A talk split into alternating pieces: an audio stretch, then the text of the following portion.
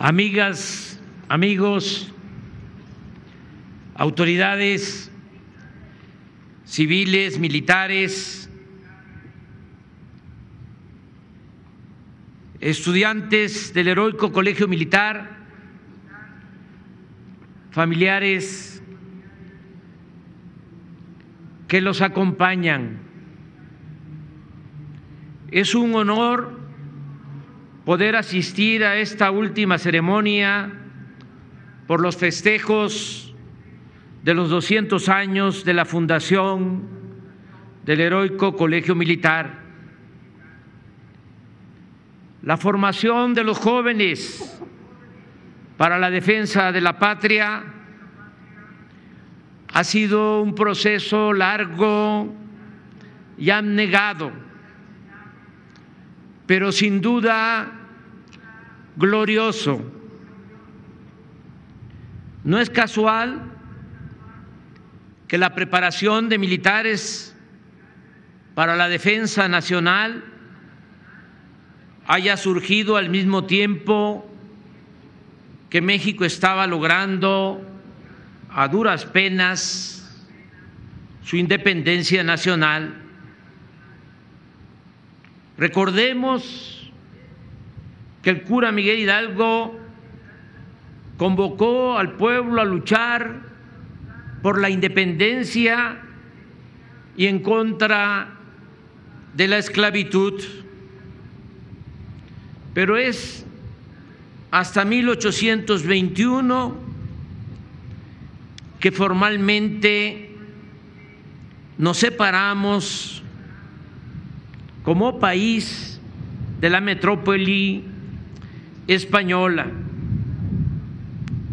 Inclusive todavía años después, los colonialistas se resistían a salir de nuestro territorio y permanecían atrincherados en el fuerte de San Juan de Ulúa hasta que en 1825 fueron expulsados por miembros de la Armada de la antigua Secretaría de Guerra y Marina. Al reafirmarse nuestra independencia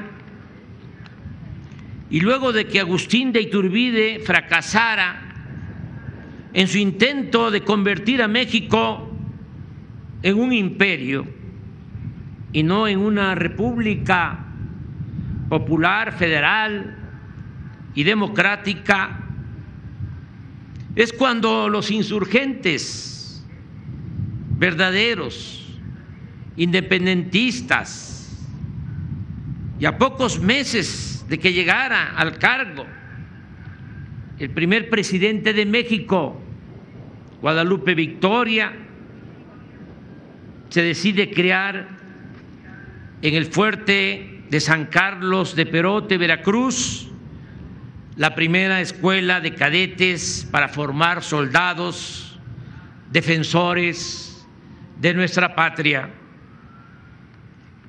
El fuerte de San Carlos está ubicado en un lugar estratégico, no lejos de Veracruz, el principal puerto del país durante siglos y en el camino hacia la histórica Ciudad de México. Desde entonces, la escuela de cadetes cumplía una doble función.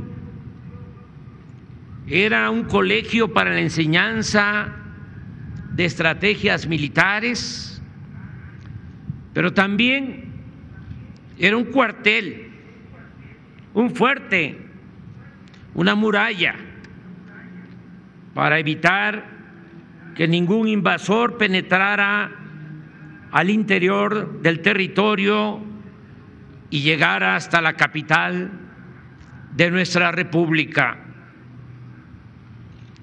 Por eso, cuando la invasión estadounidense a México en 1847, en ese fuerte el ejército mexicano enfrenta e intenta detener a los extranjeros. Existe la leyenda que en la defensa de ese fuerte los soldados mexicanos fueron alentados por el espíritu de Guadalupe Victoria, porque en ese entonces todavía allí permanecían sus restos antes de que fueran trasladados al ángel de la independencia. Pues él, siendo originario de Tamazula, Durango, siempre había luchado en Veracruz y como uno de los fundadores del colegio militar, había decidido ir a vivir los últimos días de su fecunda existencia en el fuerte de San Carlos.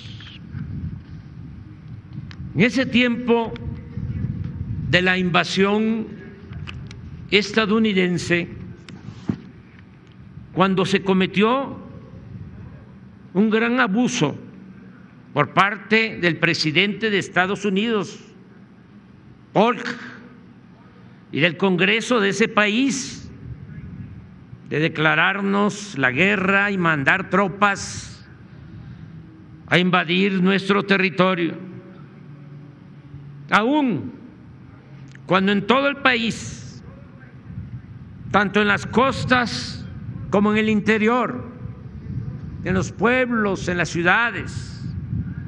Hubo actos destacados y sublimes de defensa de la patria, la gesta heroica de los jóvenes cadetes del Colegio Militar en el castillo de Chapultepec es lo que más ha enaltecido a las Fuerzas Armadas y es lo que ha llegado hasta lo más profundo de los sentimientos de nuestro sufrido y glorioso pueblo de México. La defensa del castillo de Chapultepec por los niños héroes el 13 de septiembre de 1847 adquiere una enorme relevancia, no solo por el arrojo, el valor, de los cadetes que ofrecieron su vida por defender a la patria, sino porque esta gesta se lleva a cabo tres días antes del 16 de septiembre, día de nuestra independencia nacional, y cuando en ese entonces se comete otra canallada más de los invasores, porque se iza la bandera estadounidense en Palacio Nacional para remachar el 2 de febrero de 1848 se firman los tratados de Guadalupe Hidalgo, en los cuales se legaliza el gran zarpazo que significó que nos quitaran más de la mitad de nuestro territorio. En ese ambiente de tristeza y desolación, solo el recuerdo del heroísmo de los defensores de la patria y en particular la valentía de los niños héroes sirvió de bálsamo para aliviarnos y recobrar y fortalecer la siempre viva dignidad del pueblo de México. Otro momento estelar de este colegio se registra cuando militares de alto rango, defensores de la dictadura porfirista, inician la sonada para consumar la traición y asesinar al apóstol de la democracia, Francisco y Madero. Es célebre la marcha de la lealtad cuando cadetes del heroico colegio militar escoltan al presidente Madero hasta el Palacio Nacional, donde se había iniciado la rebelión contra su legal y legítimo gobierno. Amigas, amigos, por su origen popular y por esa formación nacionalista, las Fuerzas Armadas de México siempre han sido leales a nuestro pueblo, respetuosas de las autoridades civiles. Y hasta en los tiempos de mayor entreguismo de autoridades civiles, las Fuerzas Armadas han mantenido su postura de defensa de nuestra independencia y de la soberanía de México. Así fue en la revolución, cuando buenos y leales militares, en vez de secundar al huertismo, se sumaron al llamado que hizo el gobernador de ese entonces de Coahuila, Venustiano Carranza, para fundar el actual ejército el 19 de febrero de 1913 y combatir a los usurpadores.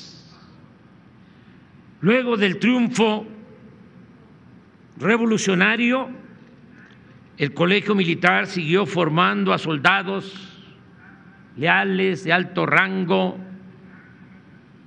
leales al pueblo de México, y se introdujo en la enseñanza la vocación por la libertad, la justicia, la democracia y la defensa de la soberanía nacional. Ahora, en esta nueva etapa de transformación de México, las Fuerzas Armadas están cumpliendo a cabalidad sus cinco misiones fundamentales. La de defender a la nación, la de garantizar la seguridad interior, la de apoyar el desarrollo social, la de contribuir al progreso de México y la de auxiliar a la población civil en casos de desastres y de otras calamidades. Ahora más que nunca se ha reafirmado el carácter popular, no elitista, de las Fuerzas Armadas.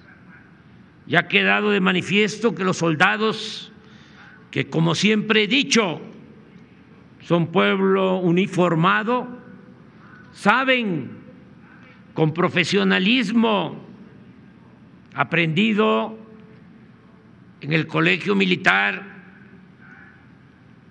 con disciplina y con convicción hacer valer la paz y la tranquilidad sin el uso excesivo de la fuerza y con absoluto respeto a los derechos humanos.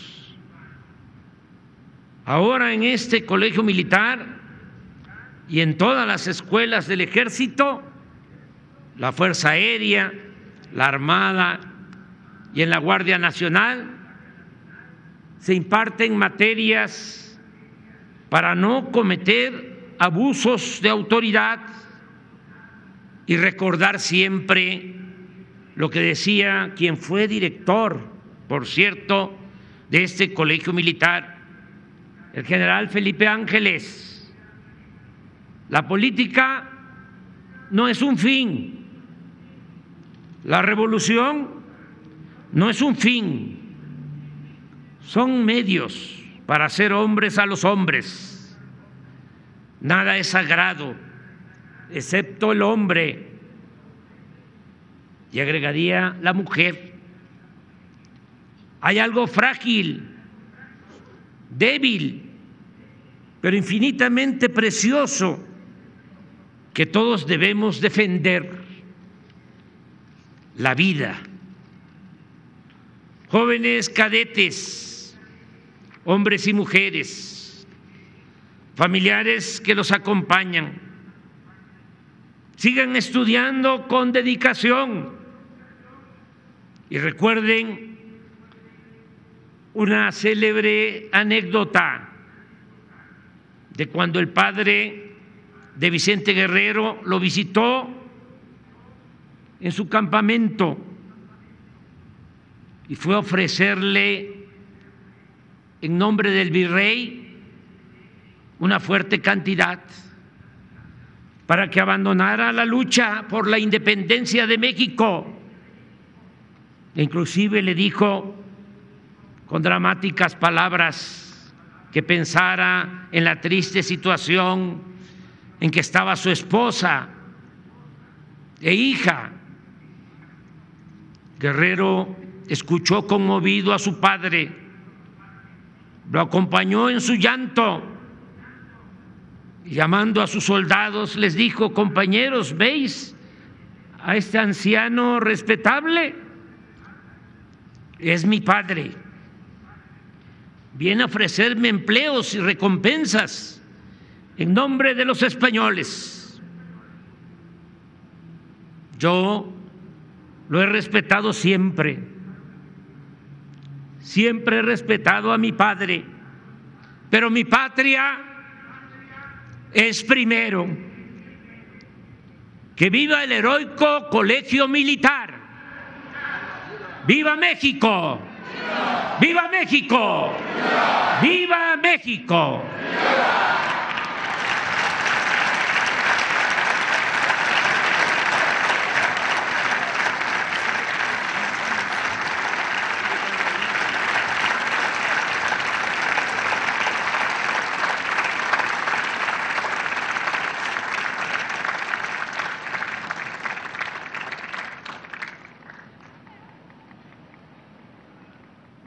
Buenas tardes.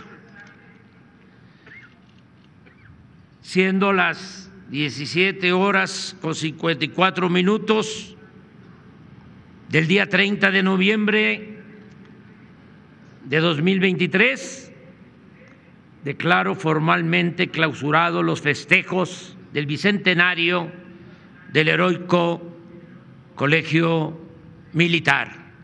Enhorabuena.